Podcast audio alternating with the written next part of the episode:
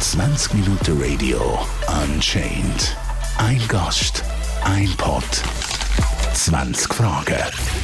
Guten Tag miteinander. Mein Name ist Marco. Ich bin 43.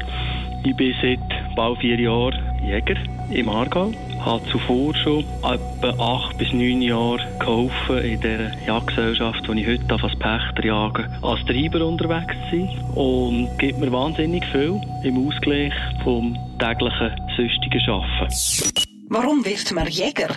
Ja, da bin ich vielleicht ein bisschen einer, der aus der Reihe tanzt. Normalerweise hört man, der Vater war schon Jäger gewesen, oder der Brüder.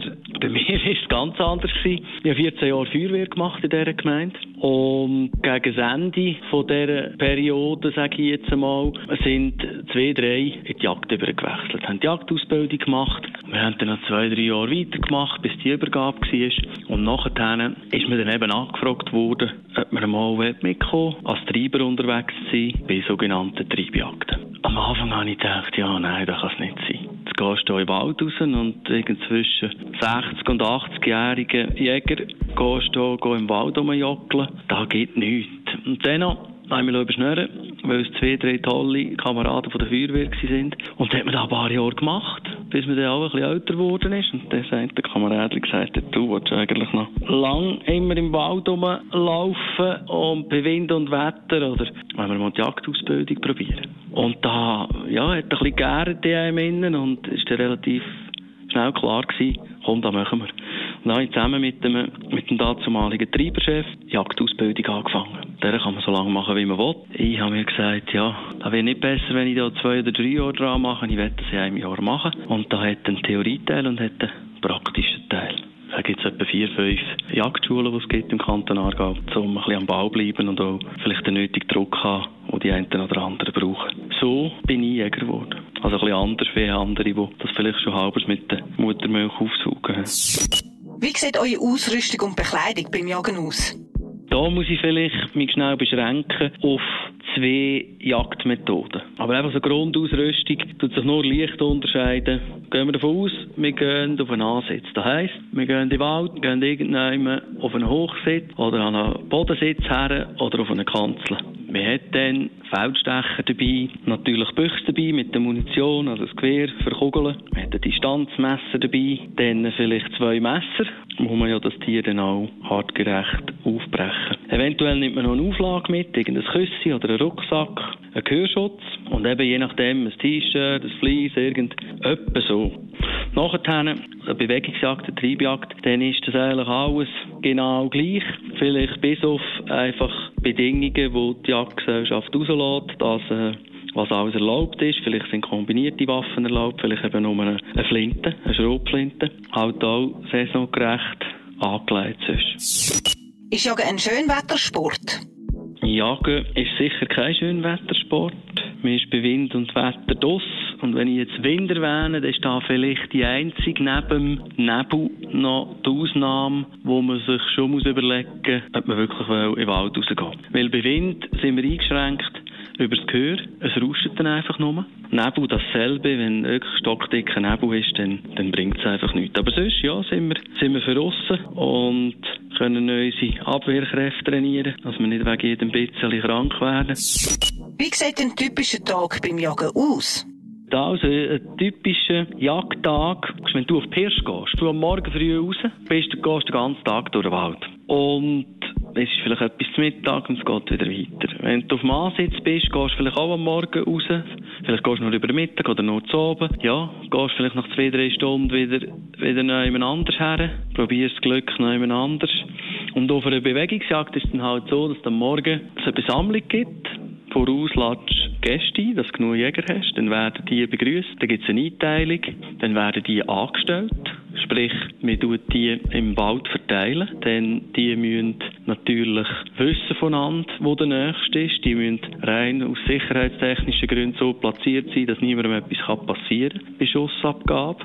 Und die müssen auch wissen, von welcher Richtung das Treiber durch den Wald durchkommen. Meistens gibt es so drei, drei bis vier Triebe und so oben, wenn man nicht gerade in einem Corona-Jahr ist, wie das letzte Jahr, oder hoffentlich nicht noch bis Ende diesem Jahr, auch im 21, dann äh, trifft man sich beim Oserplatz, beim Grillplatz und tut dann dort eine Strecke legen Sprich, voraus hat vielleicht der eine oder andere von der Jagdgesellschaft eben die rote Arbeit schon gemacht, hat die Rehe aufgebrochen. Nachher werden die Rehe mit Strecke. Und dann geht es gemütlich, gemütlichere Teile über, wo man nachher ums Feuer hockt, ja, ein bisschen Zeit hat füreinander, auch still wird. Mir passt das immer recht gut, ins Feuer hineinschauen, vielleicht etwas Gutes grillieren zusammen. So kann man bis um Mitternacht oder noch später draußen hocken. Das ist so ein typischer Herbstjagdtag, so eine Gesellschaftsjagd, wo man Gäste einlädt. Wie fühlt es sich an, die Macht über ein Leben zu haben?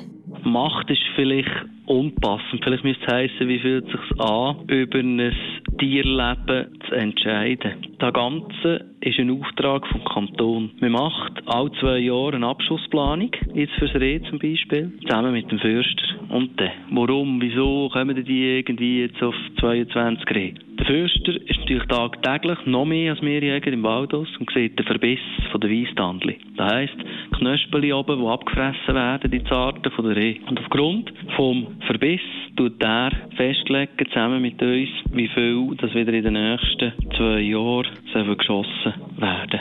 Ich denke, einer schon ein erfahrener Jäger, der auch viel Anlauf hat, sprich viel Rehe sieht und die Rehe gerade richtig stehen, der fackelt nicht lang, der schaut, zielt, schnauft vielleicht noch eine ein und drückt ab.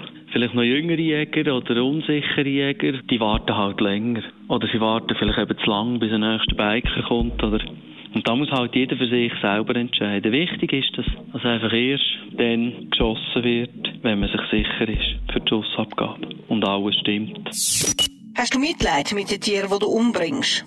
Ja, das Erlegen von einem Tier, da hat man gemischte Gefühle. Und ich habe vielleicht einfach die ersten Gefühle, die ich hatte, als ich das erste Mal einen Rehbock erlebt habe, kurz schildern, das ist noch recht speziell. Man weiss, man hat noch nie ein, Lebewesen vor allem in so einer Größe erlebt. Und es stimmt und man weiss so, und jetzt setzt drücken und man drückt. Und ich also kaum mehr ab dieser Kanzel mögen. Da haben, der ganze Körper hat zittert und die Beine haben geschlottert. Ich bin kaum mit die Leitern abgekommen. Und äh, da hat es wieder eine Stunde gedauert, bis ich dann wieder, wieder dann, äh, genug ruhig war. Ich weiss noch, das war gerade nach, kurz nach einem Leistenbruch, den ich operiert hatte. Also Kameraden hat man noch müssen helfen bergen. Und haben mir dann das, den Rehbock auch äh, aufgehängt an Galgen, so dass ich nur noch die rote Arbeit machen konnte. Und ja, das sind Eindrücke, die bleiben auch ein Leben lang. Noch mit 80 äh, erinnert man sich an äh, so erste Momente. Oder? Und dann gibt es natürlich weitere äh, solche Momente, wo man vielleicht einmal eben nicht trifft und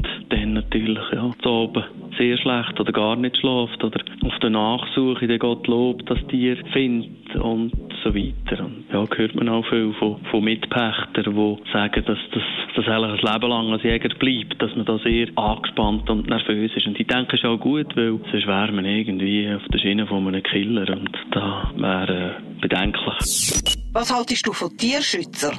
Jagd ist nicht nur schlecht, aber der Jäger ist sich durchaus bewusst, dass er da recht in einem Spagat drin ist. Wir sind aber heute so weit, dass wir sehr interdisziplinäre, zusammengestellte Sitzungen hat, vor allem, weil die Wohlfahrt immer grösser geworden ist. Mehr Biker, mehr Jogger, mehr Reiter und so weiter. Und da sind natürlich Tierschützer dabei, da ist Natur- und Vogelschutz dabei, da ist Gemeinsvertreter dabei, da sind die Jäger dabei, da sind Bikeclub dabei. Und heute geht es nicht mehr einfach einen Frontenkrieg aufrechtzuerhalten. Heute müssen wir miteinander momentane Situation, die herrscht im Wald, lösen zusammen natürlich auch muss sehen, es ist natürlich ein Regulieren vom aktuellen Bestand der Wildtiere. Und ein Jäger macht auch Hegeabschüsse. Ein Jäger tut auch kranke Tiere erlegen, wo Krankheiten könnten übertragen werden. Ein Jäger erlöst auch bei Verkehrsunfällen Tiere sofort mit einem Kammerstich mit durchs Herz, das nicht noch leiden muss. Und der Tierschutz ist ist eigentlich ganz oben angesehen auf der Jagd. Also, wenn wir können, warten wir so lange, bis wir das Tier können so erlegen, dass da gar nichts mehr spürt. Und da bedingt halt einfach sehr hohe Selbstdisziplin. Aber sehr ein emotionales Thema. Hast du schon mal ein Tier angeschossen, das nicht gestorben ist, sondern schwer verletzt geflüchtet ist? Schwer verletzt nicht, Gott sei Dank. Und äh, der Tag wird kommen. Wie ich vorhin schon gesagt habe, dann, dann schlafst du einfach sehr schlecht oder gar nicht. Also etwas, da beschäftigt die ungeheuer. Aber ich habe schon ein Tier angeschossen, sprich ein, einfach einen Streifschuss gehabt, weil bei Schussabgabe, ich bin selber schon gewesen, die Unterlage, das Küsse und dann seitlich abgedreht und ja, hat aus heutiger Sicht einfach nicht dürfen schiessen. Sonst hat alles gestummt, der Kugelfang, die Distanz, alles. Und Gottlob ist dann einen Monat später, hat der Mitpächter das Tier mögen erlegen, der Rehbock. Und wir hätten gesehen, dass da da muss gewesen sein, da hat man schlecken. Sprich, hat einfach mögen die Wunden äh, schlecken und das ist dann wieder zugewachsen. Hat einfach nur die Haut ein bisschen gestreift und ein bisschen angehängt und äh, hat können weiterleben. Aber das andere, ja, hofft man, dass es nie eintrifft, aber ich glaube, einer, der 10, 20 Jahre jagt, äh, hat das, hat das äh, sicher schon gehabt, ja. Sammelt ihr Hirschgeweih als Trophäe? Ja, das ist vielleicht auch so wieder so ein bisschen eine Tierschützerfront angesiedelte Frage. Jetzt bei uns gibt in unserem Revier keine Hirsche aber eben Reh. Und ja, wir nennen da Trophäen, aber man hat vielleicht einen falschen Bezug, wenn man von Trophäen redet. Eine Trophäe ist nicht, boah, ich leid und bü und ü und hossassa, sondern für mich sind die Trophäen einfach Erinnerungen, vor allem emotionale Gedanken, die man da dran knüpft. Wie ich vorhin gerade beim ersten Rehbock, den ich habe können erlegen geschildert habe. Und ja, die tut man dann auf ein Brettchen, da tut man das Haupt abschärfen, also abschneiden und tut die Haut abnehmen, tut, äh, tut äh, das auskochen und tut das auf ein Brettchen und vielleicht von der Zähne her, dass man sieht, in welchem Alter das war oder vom Abschliff her. Und dann geht es je nach Alter, wenn einer 30, 40 Jahre jagt, dann behaltet er vielleicht einfach noch die vier, fünf grössten Erinnerungen, also von den Emotionen her gesehen. Und ist dann auch eine Platzfrage. Oder äh, Diskussionen mit, mit der Frau. Alles plötzlich voll in einem Zimmer mit Trophäen ist. Wann wird es Jagen gefährlich? Es wird dann gefährlich, wenn man unmotiviert an die Sache geht. Es gibt da so eine, eine Sechserregel, die sechs Sicherheitsfragen vor Schussabgabe. Die erste ist, sauberes Ansprechen. Und das ist nicht gemeint, Heureli, wie geht's dir? Ja, mir auch und tschüss. Sondern mit Ansprechen ist gemeint, in der Jägersprache, dass man klar kann sagen ist das Tier vom Gesetz her erlegbar. Auch aufgrund von der Jagd und Schonzeittabellen. Das ist klar geregelt, wenn darf ich welches Tier erlegen. Auch vom Geschlecht her und vom Alter her und so weiter. Dann stimmt die Schussdistanz, ist ein sicheres Erlegen möglich und äh, steht das Wild schussgerecht, kann ich einen Blattschuss abgeben. Nachher hat mein Geschoss eine freie Flugbahn oder ist irgendwie ein Äst oder ein Baum in der Nähe. Die vierte Frage, die man sich stellen muss, ist Kugelfang vorhanden. Sprich, habe ich im Hintergrund irgendeine äh, Erhebung, wo der Schuss nach Austritt aus dem Wildkörper den Weg im Boden findet und nicht irgendwie durch die Luft irgendjemand, äh, auch nicht, in einem Baum stecken bleibt oder äh, in einer Hauswand oder irgendwo. Die fünfte Frage, die man sich stellen ist, habe ich keine Gefährdung? Also ist nicht noch ein weiteres Tier, zum Beispiel ein weiteres Reh im Hintergrund, das ich könnte verletzen oder sogar ein Passant, ein Mensch. Und die letzte Frage, die man sich muss stellen muss, ist vor allem ein bisschen hügelige Landschaften oder in den Bergen. Die Frage, die sich stellt, kann man danach auch gut bergen? Ist das möglich? Weil es nützt mir nichts, wenn das auf einem Vorsprung oben ist und nachher x Meter in Tiefe geht und noch gegen Felswände prallt, dann hat man so viel Hämatom, so viel blutunterlaufene Stellen, dass man das Fleisch nicht mehr verwerten kann. Und wenn man das nicht macht oder nur eins oder zwei nicht beachtet, dann, dann wird es gefährlich. Dann wird es richtig gefährlich. Was für Schwierigkeiten können beim Jagen auftreten? Da eben die Wohlfahrt immer mehr zugenommen hat in den letzten 20, 30 Jahren, sprich, wir viel mehr Betrieb haben, um den Wald um und im Wald, ist es auch immer schwieriger geworden. Also wir gehen vielleicht heute jagen, wenn es wenn es regnet, was runter mag, weil dann wissen wir, an den einen Austritt, wo wir gerade eine Bike-Strecke haben, sind Biker sicher nicht das. Und man muss sich halt einfach den Veränderungen anpassen. Auch ein Wald, jetzt bei uns zum Beispiel ein Dauerwald, die entstanden ist in den letzten 30 Jahren. Das ist noch anders wie vor, wie vor eben diesen drei Jahrzehnten, wo man, wenn man geholzt hat, alles fein säuberlich zusammengerechnet hat. Heute haben wir Asthäufen, heute haben wir Steinhäufen, heute lernt äh, in einem Wald lässt man sehr viel im Wald selber überlassen. Das bietet natürlich sehr viele Unterschlupfmöglichkeiten für das Rehwild. Und äh, das ist so ein bisschen ergänzend zu der Frage 10. Was ist das Grusigste, was du beim Zerlegen von einem Tier mal erlebt hast? Das Einzige, was ist, äh, wenn man das erste Mal ein Tier aufbricht, da natürlich verschiedene ja, Geschmäcker sind. Oder, oder wenn man dann irgendwie beim Aufbrechen aus Versehen noch in Eingeweide sticht. Und dann natürlich eben das erste Mal ein, ein Tier zerlegen dann ist recht mit grossen Emotionen verbunden. Was lernt man über Sterben, wenn man Tier tötet? sicher so ist. Der, der Jäger hat zurückgegangen in der Geschichte, ist er sich stets bewusst gewesen, dass er durch sein Schaffen nicht frei von Widersprüchen ist. Einerseits schützt er, hegt und bewundert die Wildtiere, andererseits verfolgt er sie und tötet sie auch. Und er freut sich natürlich auch über das Jagdglück. Tut das aber im Bewusstsein, äh, ein Leben auszulöschen oder auszulöschen zu haben. Und da ist sicher wichtig, das respektvolle Behandeln vom erleideten Wild. Und jedes Mal auch wie eine kurze Andacht vom Jäger zum erleideten Stück und der Zweig, meistens eine Weisstanne, wo man den letzten Bissen nennt, wo man als Ehrerweisung im Reh in Äser, sprich ins Maul, steckt. Was mir da durch den Kopf geht, ist eigentlich, dass wir einfach nur auf gut Deutsch ein kleiner Furz sind auf, dem, auf dem Planeten Erde. Und dass man einfach man froh ist, dass man das Tier kurz und schmerzlos hat mögen erlegen. Warum braucht es Jäger? Die Regulierung vom Wildbestand, eben das Hegen und Pflegen, auch von den kranken Tieren, auch von Unfallwild, wo es zu erlösen gilt, und das Erfüllen vom kantonalen Auftrag bezüglich ähm, Mindestabschuss. Und dann muss man auch noch sehen, wenn man einfach, da gibt es ähm, vielleicht Gegenfront und sagt, ja, aber man muss gar nicht jagen, da wird sich selber regulieren. Ja, nach einer gewissen Zeit wird sich da sicher selber regulieren, aber bei Knappheit von Nahrung geht es den Tieren schlecht, dann ist Konkurrenzkampf da, Krankheiten verbreiten sich schneller. Was sind Jäger für Menschen? Höhlenmenschen. Nein, die Jäger sind ganz normale Menschen. Da geht es vom Maurer über Metzger, über Fürster, zum Rechtsanwalt, zum Projektleiter. Da. Ich denke, was auch gemeinsam haben, ist, dass naturbezogene Menschen sind, die gerne in der Natur sind und dort auch wieder viel zurückbekommen nach einem angespannten, arbeitsreichen Tag. Und es sind Menschen, die viel Leidenschaft und Passion und Zeit aufwenden, um in der Natur zu verbringen. Welchen Job übernehmen die Jagdhunde?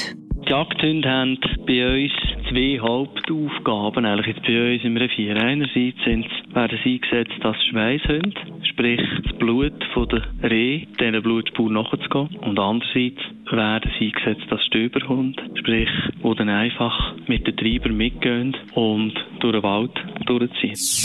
Verwechselt man manchmal einen Mensch oder einen Hund mit einem Wildtier? Hoffentlich nicht.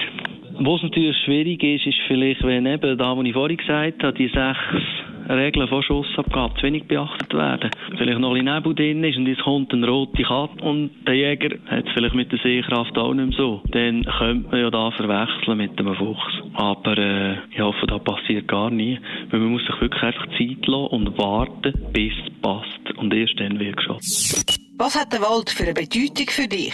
Für mich ist der Wald Erholung, Auftanken, Ruhe finden, aber auch Nahrung finden. Das klingt jetzt auch wieder nach Höhlenmensch 1.0, aber ich kenne die Pilzarten, die mir überliefert worden sind, von meinem Vater nachher. Ich kenne das eine oder andere Beere. Und äh, natürlich die Nutzung vom Wald, also Brennholz. Wenn wir ein Feuer machen im Wald, dann müssen wir da vorne gehen, gehen holzen. Dann ist es natürlich auch wie für die anderen Nichtjäger auch für mehr Wohlfahrt, indem ich gehe, gehe Sport mache im Wald. Und nebst der Nutzung und der Wohlfahrt ist natürlich je nach Region auch der Schutz. Also wenn der Wald als Schutzwald wird vor Mauerniedergängen oder Lawinen. Ja, ich bin froh, dass ich so nah am Wald aufgewachsen bin und dass ich da von Kind auf mitbekommen habe. Ich bin gerne das Land Wie nah kommen dir die Tiere? Beim Beobachten hat es auch schon gegeben, dass so ein Tier drei, vier oder vier, fünf Meter entfernt war. Und da, das sind natürlich Momente, die, die sind wunderschön dann auf der Jagd. Und dann beim Aufbrechen bei der roten Arbeit, dann bist du natürlich eben direkt vorzu und tust das Tier aufbrechen, so dass der Metzger später, nachdem er ein paar Tage hat abhängen, nur noch muss aus der Decke schlagen, die Decke, das Fähle vom Tier. Was machen Jäger sonst noch neben dem Jagen? Die Jäger haben eigentlich das Jagen als Dessert. Zuerst muss viel anders gemacht werden. Reparaturen an eben Osterplatz, Grillplatz. Arbeiten im und ums Jagdhaus. Wir haben vor etwa zwei Jahren haben wir das Waldameise Befall gehabt und Nessie ist eingedrungen und wir haben so einen Eckofen müssen äh, wegnehmen und wieder alles neu aufbauen in dem Ecken. Aktuell, gerade nach dem Schnee, hat sie ein Buchentalder auf, aufs Dach gedrückt und gerade mit dem Ast durchs Dach durch. Dann äh, tut man im frühen Frühling in die Lecksteine, die Salzlecksteine ersetzen. Die helfen im Waldhof für einen Fellwechsel für das Rehwild. Dann tut man vielleicht Täfeli anbringen. Eventuell gibt man Daten von der Herbstjagd bekannt für die Bevölkerung.